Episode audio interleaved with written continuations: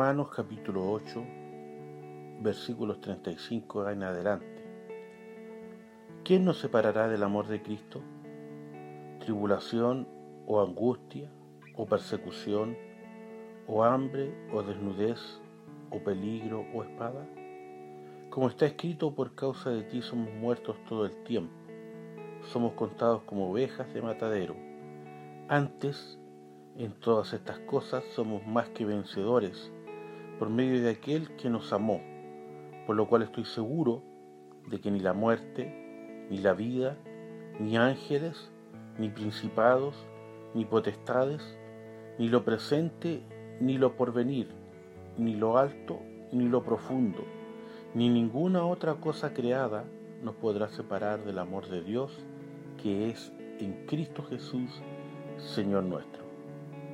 Palabras del apóstol Pablo, mediante la cual nos entrega una interesante reflexión acerca de lo que es valioso e importante o debe ser valioso e importante en nuestras vidas. ¿Quién nos puede separar del amor de Cristo?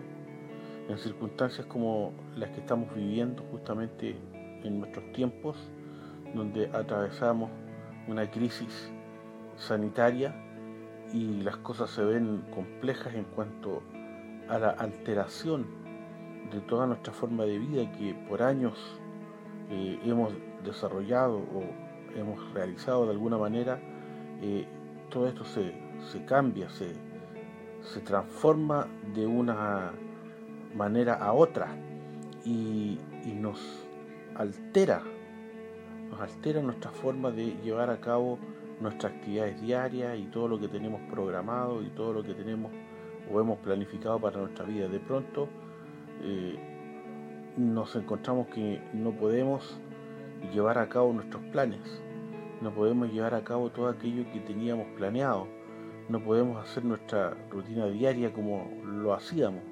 Y, vemos que es algo que afecta no solamente a nosotros o a nuestra familia o a nuestro entorno cercano, sino que comenzamos a mirar más allá de nuestro derredor inmediato y encontramos que esto afecta no solo, como decía, a los nuestros cercanos, sino que también afecta nuestra, nuestro barrio y, nuestro entorno más allá, nuestra ciudad y nuestro país y de pronto nos encontramos que todo esto afecta al mundo entero y el mundo entero está en esto.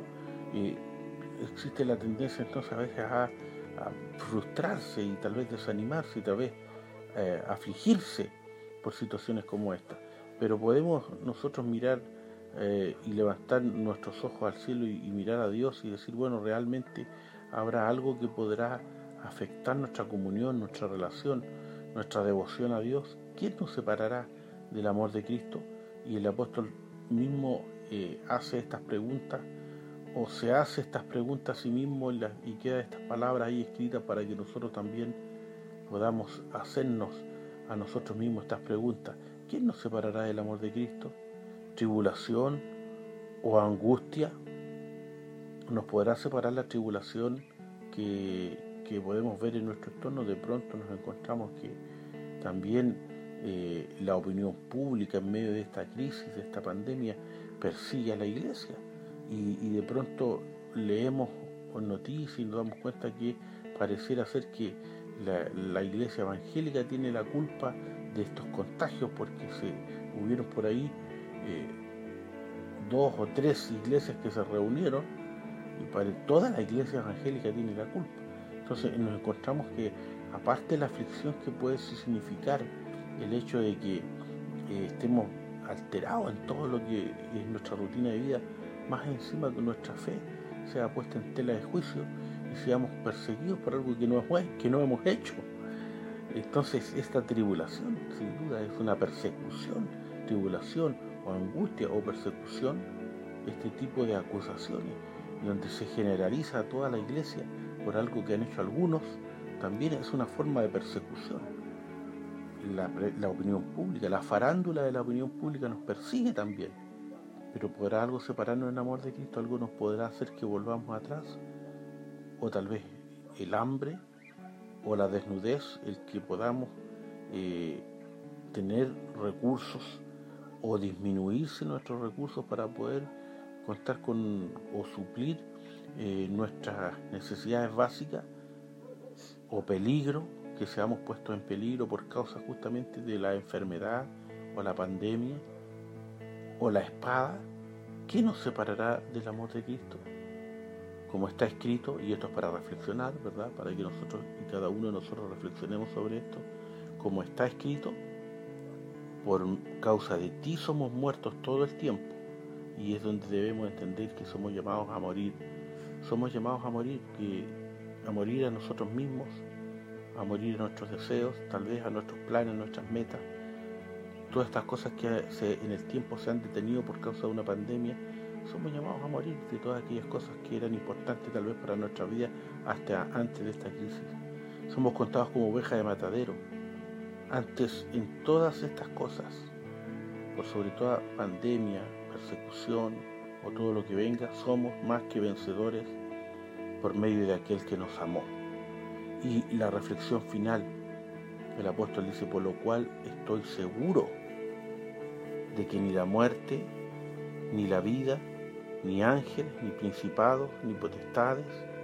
Interesante, la muerte ni la vida. ¿Cuánta gente hoy teme por su vida? Teme porque un virus pueda quitarle la vida y, o, la vida de sus seres queridos.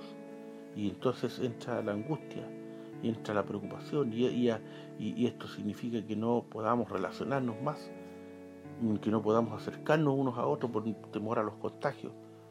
Pero estoy seguro que ni la muerte que puede acecharnos, que puede, eh, ahora está más cerca que nunca de nosotros, ni la vida, ni ángeles, ni principados, ni potestades, o sea, ni lo terrenal, ni lo espiritual, ni lo presente, ni lo porvenir, ni lo que estamos viviendo ahora con esta pandemia, ni lo que pueda venir mañana, porque también nos viene el afán de lo que puede pasar mañana.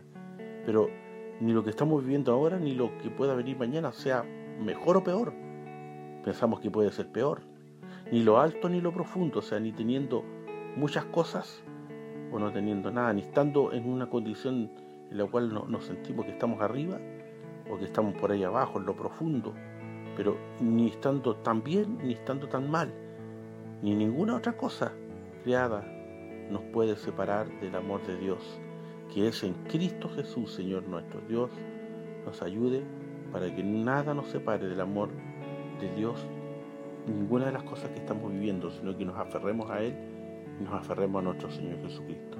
Dios les bendiga en este día, sean muy bendecidos, la paz de Cristo sea en cada corazón.